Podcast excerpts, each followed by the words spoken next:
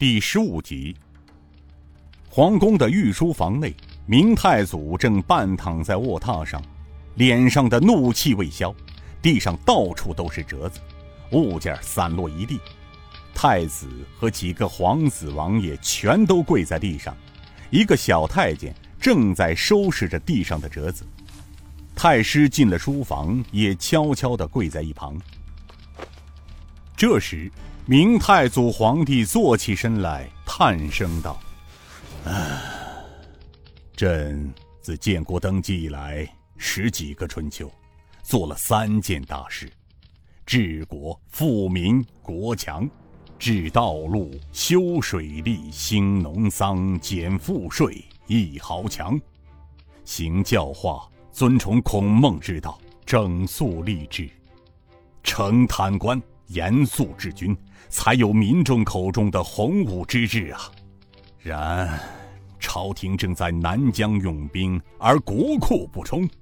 穆将军在边境用兵，每年需要大量的军需物资粮饷。他站起身来看了一眼跪在地上的大臣，说道：“都起来吧，坐下说话。”首先起来坐下的是义文太子、秦王、晋王，依次是太师及刑部侍郎李玉春。太祖皇帝接着说道：“这别的不说，从十年前七家马场的戚继才，接着亳州知府孙国泰，冲绳县令马国平，通州通判赵庆山，晋江盐道宋国才、陈师民等。”这次，又是史部侍郎尹道元，这些人一个个都是朕的贤公之臣呐。他叹了口气道：“唉，国之栋梁，却一个个惨遭杀害；尹道元一家却惨死在家门口。他是向朕辞官归隐的贤宦，什么人与他有这么大的仇？”竟然屠了他一家老小四十多口。明太祖来回的走动，心情渐渐激动起来。他转过身来看了一眼坐在下面的臣子，又回到榻前坐下。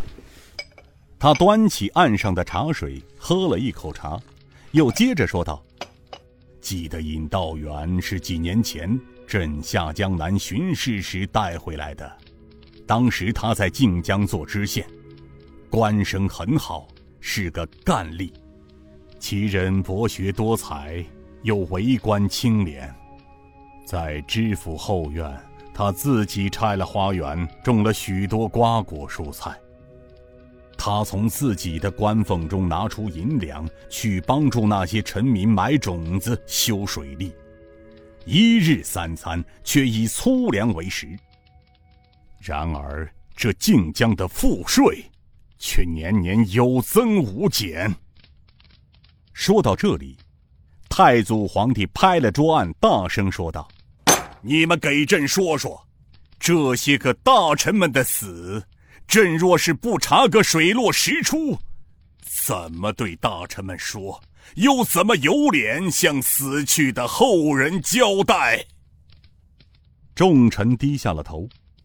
一文太子有些小心的说道。请父皇息怒。从晋江知府传来的底报上看，尹大人一家是遭到一群蒙面强盗抢劫而全家遇害的。明太祖听太子这么一说，有些无奈的苦笑道：“哈哈，被强盗抢劫遇害，太子，你不觉得这样的说辞太过牵强了吗？”你听说过靖江地面上有匪患吗？明太子一闻，面对父皇的追问，支支吾吾答不上来。大明太祖又把话题转到了其他大臣身上。你们在座的，有的是主管吏部的，有的是主管刑部的。那刑部侍郎李大人，你说说吧。尹大人一家被害，到底是何人所为呢？刑部侍郎李玉春站起来说道：“呃，臣不敢乱加猜测，皇上分析的有道理，尹大人一家被害确实是不那么简单。若说劫财杀人，别处有更好的机会下手。尹大人一向为官简朴、清正廉洁，辞官后带着一家老幼，又不曾请什么保镖护卫，千里迢迢回到靖江老家，临到家门才被杀害，这里边疑点甚多呀。他停顿了一会儿，又说道：“呃，臣认为不能只听靖江知府呈上来的折子来判断此事，应该请皇上派一位王爷，派刑部司法官员下去彻查才是啊。”明太祖皇帝道：“刚才李大人说的对，我们不能坐在朝中。”只凭下面那个臣子你报上来的资料判定，他苦苦的笑了笑，又说道：“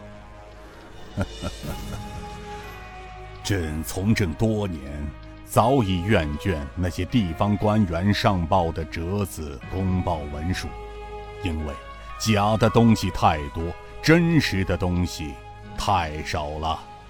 敢说真话的折子，朕也看不到，听不到。”唉，算了，朕也不想多说什么了。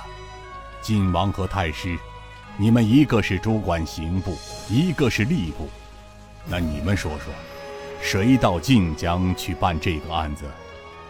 太师看了看晋南王，说道：“皇上，臣想晋南王爷目前在筹办穆将军的军需物资供给，是目前朝廷。”重中之重的头等大事，臣向皇上推荐一人，可胜此重任。